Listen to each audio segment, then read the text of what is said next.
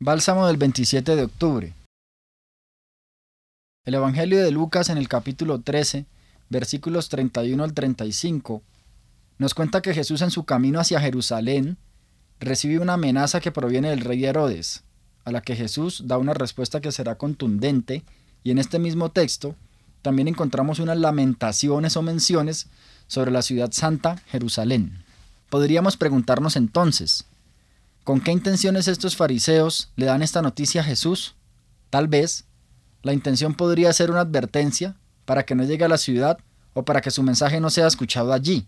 Es decir, tienen como objetivo alejarlo de ese territorio tan especial para la realización del proyecto de Dios. El texto no nos brinda mayor información para dar respuesta a esta pregunta, pero más allá de esto, lo importante aquí son dos comparaciones que hace Jesús.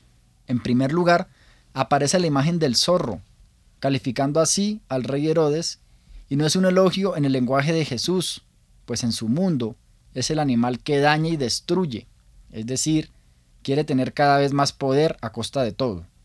A esto se une la mención de Jerusalén, quien también dañará para pedir la muerte de Jesús. Por esto, las lamentaciones que encontramos en este texto. En segundo lugar, encontramos la imagen de la gallina y sus pollitos, que Jesús usa para expresar la actitud de amor y cuidado de una madre o de un padre, donde sus brazos se convierten en alas que resguardan de cualquier peligro.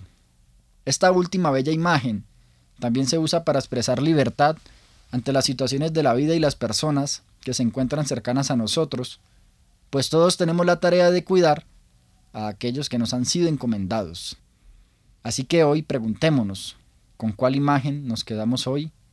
Con la del zorro que destruye todo a su paso, o con la de la gallina que cuida, ama y protege hasta el final. Los acompañó en la reflexión de hoy Juliana Martínez y en la voz Juan Felipe Herrera Escobar del Centro Pastoral San Francisco Javier de la Pontificia Universidad Javeriana.